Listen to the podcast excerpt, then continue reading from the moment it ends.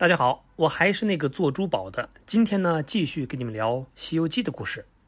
上回咱们说到，泾河龙王是违规操作，故意呢下错了雨，然后这件事情被上级知道了。这种顶风作案的事情，那性质就变了，因为你从无意成了故意，从故意呢又升级成了恶意。小龙王在法术界其实是很卑微的，所以呢，他很快。就要被处死了，龙哥就哭着去找元哥，先生，先生，先生，请你原谅我多有冒犯。原本是句戏言，没想到事情弄假成真。先生是通天彻地之人，请先生还是救我一命吧。犯下该死的事，我有什么办法？求先生发发慈悲。如果先生不肯救我，我死也不会放过你。好吧，我只给你一条生路，行与不行，也很难说，请先生赐教。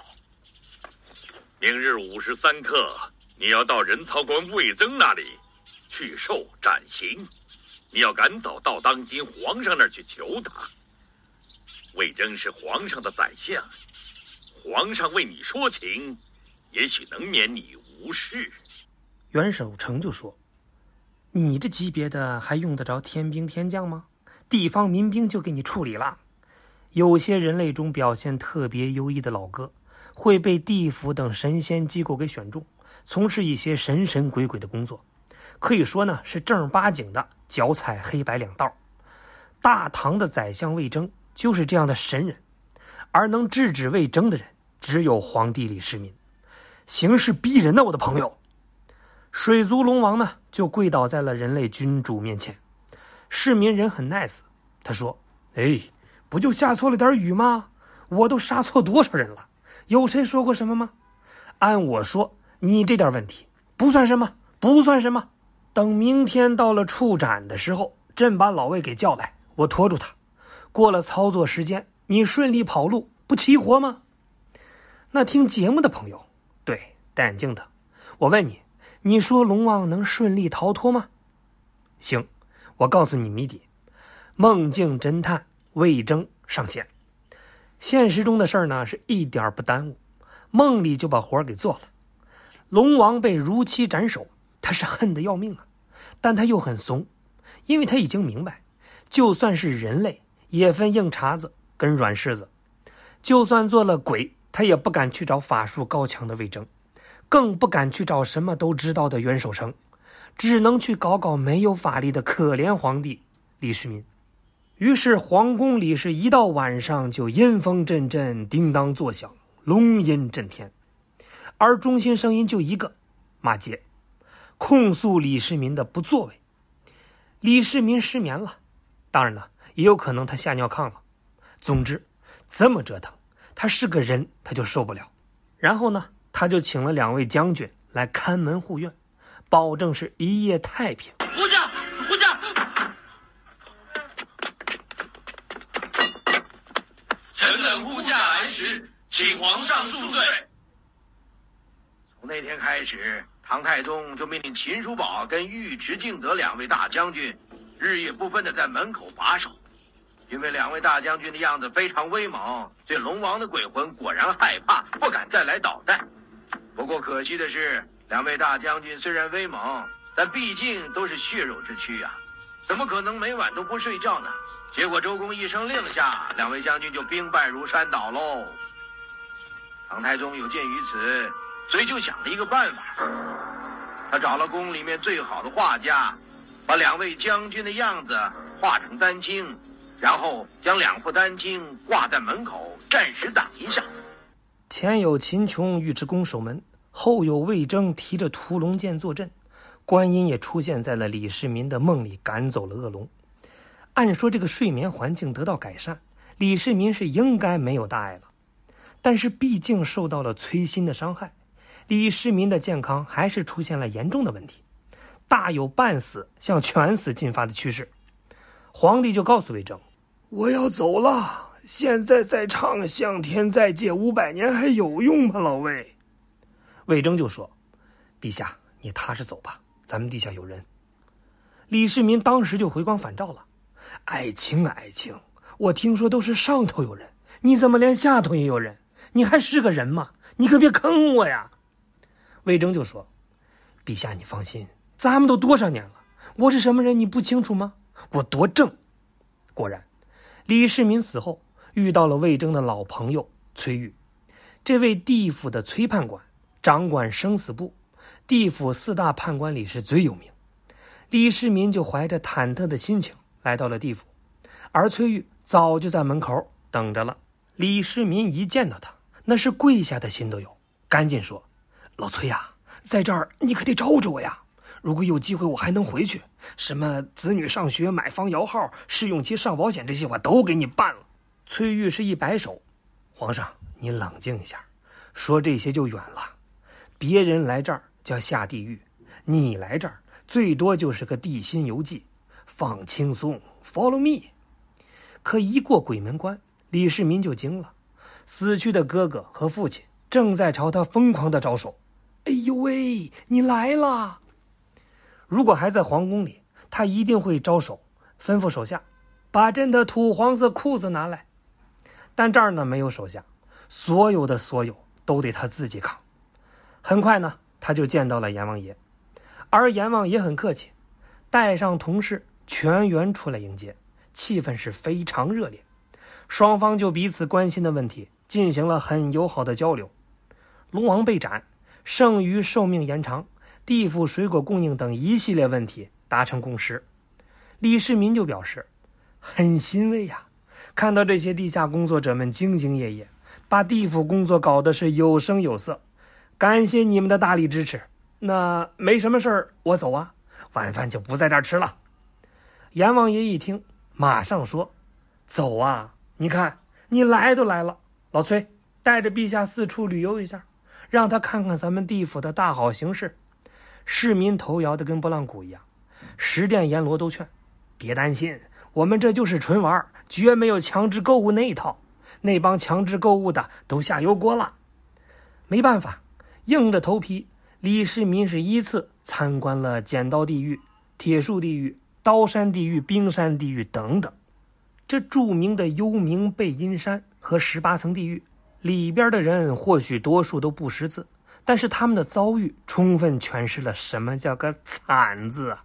接着，他又来到了著名的奈何桥，崔玉的导游喇叭还没打开，不争气的李世民又尿了。一群曾经在战场上被砍了头的无头鬼，这会儿都来找他索命。崔玉说：“陛下，这都是你当年弄死的老哥们变成的小鬼你要带什么东西了？好歹给他们分分，也平息一下他们浮躁的情绪。”一听这话，李世民怒了：“妈的，不是说纯玩吗？这算什么啊？这算什么？”崔玉有点为难：“是，是，是纯玩。”可是真没想到有这么多人盼着您死啊！您来地府的消息已经传到集团上下，你不掏点东西，我是担心您真过不去这道坎儿啊。李世民就说：“老崔，你没干过皇上，你不知道，我们这行什么时候出门带过东西呀？支付宝、微信扫码行吗？不过我也没手机呀，怎么搞啊？”崔玉一笑：“哎呀，行了，陛下。”我们这儿和你们那儿不一样，支付手段也不一样，你就带钱了也没用。有个阳间的老哥呢，是爱烧纸钱，没事就烧。他在我们的古灵阁金库已经足足存了十三库房，真正的是地上穷鬼，地下富豪。你写个借条吧，你就是借他几十个亿也不是问题。就这样，通过借钱买路，李世民终于摆脱了恶鬼纠缠，但仍然是心有余悸。蹲在奈何桥边是瑟瑟发抖，崔玉是赶紧加码：“陛下，您看您最近在上边一直不安稳，这要回去了，还指不定有多少被您弄死的老哥们想要继续害您呢。他们这些人既没钱又没路子，想重新做人都没机会。你这样回去以后呢，开一场水陆大会，让他们都能投胎做人，有份稳定工作和美满人生。他们开心了，您不也开心吗？”已经快被吓屁的李世民当即表示：“哎，你说怎么办就怎么办。没想到啊，没想到，朕用一种方法弄死他们，他们竟然用七八种办法弄死我。不管是水陆大会还是相声大会，都用最高规格，我一定办好，一定办好。崔玉笑了，陛下，您该回家了。回家之前呢，执法人员又给李世民普及了一下六道轮回的相关知识。不过归根到底是八个字儿：善有善报，恶有恶报，并且是再三提醒，回去以后一定要办大会哟。要是不办，指不定哪天还得来哟。李世民也不含糊，给自己设置了两万次的闹钟提醒。他表示，就是忘了我自己姓什么，地下兄弟们的事儿，那也是绝对不敢忘的。地府同仁是夹道欢送大客户返航。那再说皇宫里，太子呢已经准备继位了，妃子们是已经哭累了。这个时候，李世民的棺材板压不住了。他从里边敲响了，守灵的人自然是吓跑了。不过呢，也有胆大的，比如说魏征，他一把从棺材里把李世民给拽出来。他说：“圣上，您受苦了，下边好玩吗？我这波操作溜不溜？”李世民一个巴掌甩过去，溜个球。紧接着，他这水都顾不上喝，扯着嘶哑的嗓子高喊。快快快！安排水陆大会！快快快！找业务最强的和尚来念经！快快快！大赦天下！快快快！把钱还给河南借给我古灵阁金币的老哥！众位大臣呢是渐渐的回来了，同情的看着皇帝。看来圣上真的没死，不过呢，好像疯了。一号指令最终实行，最强和尚。很快被选出，那就是根正苗红的陈玄奘。水陆大会开始了，大唐最强全民公开课开讲。玄奘法师坐在高台上，向在座的听众普及佛法。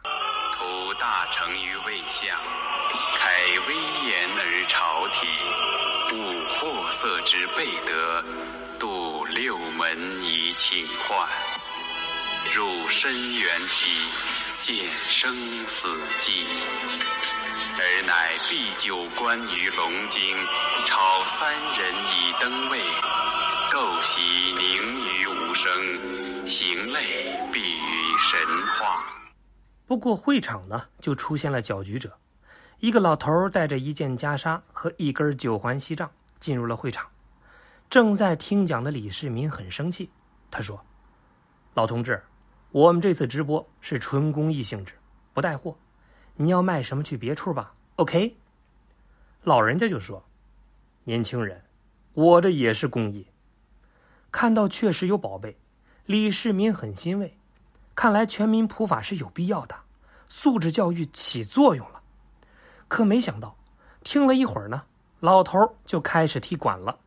他说：“玄奘法师，你讲的都是一些入门的佛法。”什么教人修身养性、与世无争啥的，太小儿科了，就没有高级一些的吗？玄奘法师是心头一紧，他明白遇到高人了，赶紧请教。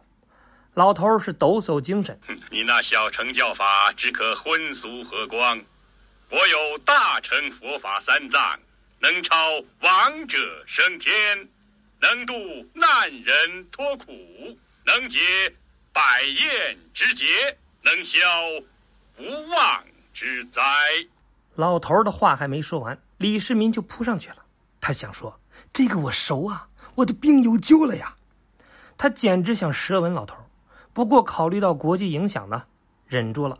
他就问：“那和尚，不知大乘教法在于何处？”大乘佛法三藏，在西天灵山大雷音寺。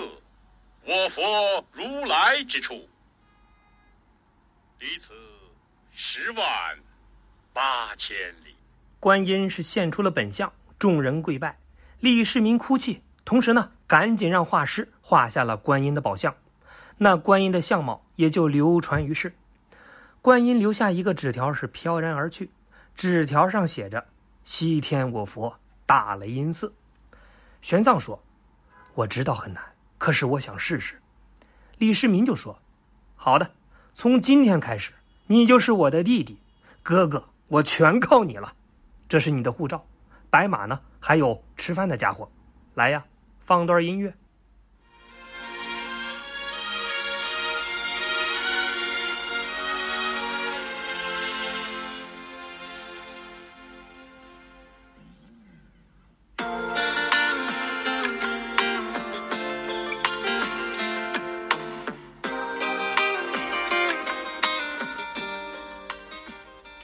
玉帝呀，你可不知道哥在地府被那帮龟孙儿整成什么样了。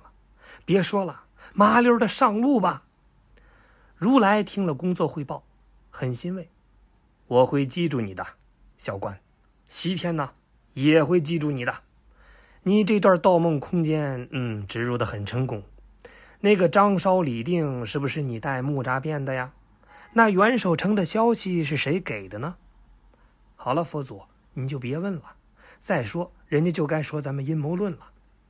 阎王敬佩的表示，还还是龙王哥厉害，说砍头就砍头，多多威风啊！如来就问：准备投胎去哪儿啊？龙王回答：不投了，累了。河里累死累活，一年挣不到几个，地府待着挺好。如来对阎王说：找个条件最好的店给龙王住。另外，你那九个儿子都安排好了，肥缺。第一个小黄龙封到淮河，第二个小利龙封到济水，第三个青背龙封到长江，第七个敬重龙呢给玉帝去守华表，第九个去守黑水河。插一嘴，这个第九个儿子后来和取经团队有次 PK，龙王听的是热泪盈眶，各部门安排好了值班的人手。调整好了机位，玄奘上路了。三藏啊，你知不知道，你这次出发耗费了多少人、多少神、多少心血？你知不知道，这次出发对于佛教界有多么重大的意义？没有这通华丽操作，哪儿有盛开的心中莲花？哪儿有传世的经文佛法呀？更别提那些有空空八戒、沙僧、龙马的精彩故事。唐僧说：“收到，等着。”其实历史上真正的玄奘法师没有法力，没有大圣、天蓬、卷帘、龙马，甚至都没有皇帝的许可。长安出发，目的天竺，凭一己之力渡葫芦河，出玉门关，冒死过五烽岁，穿越八百里莫赫延字沙漠，历时十九年，返回长安。容易吗？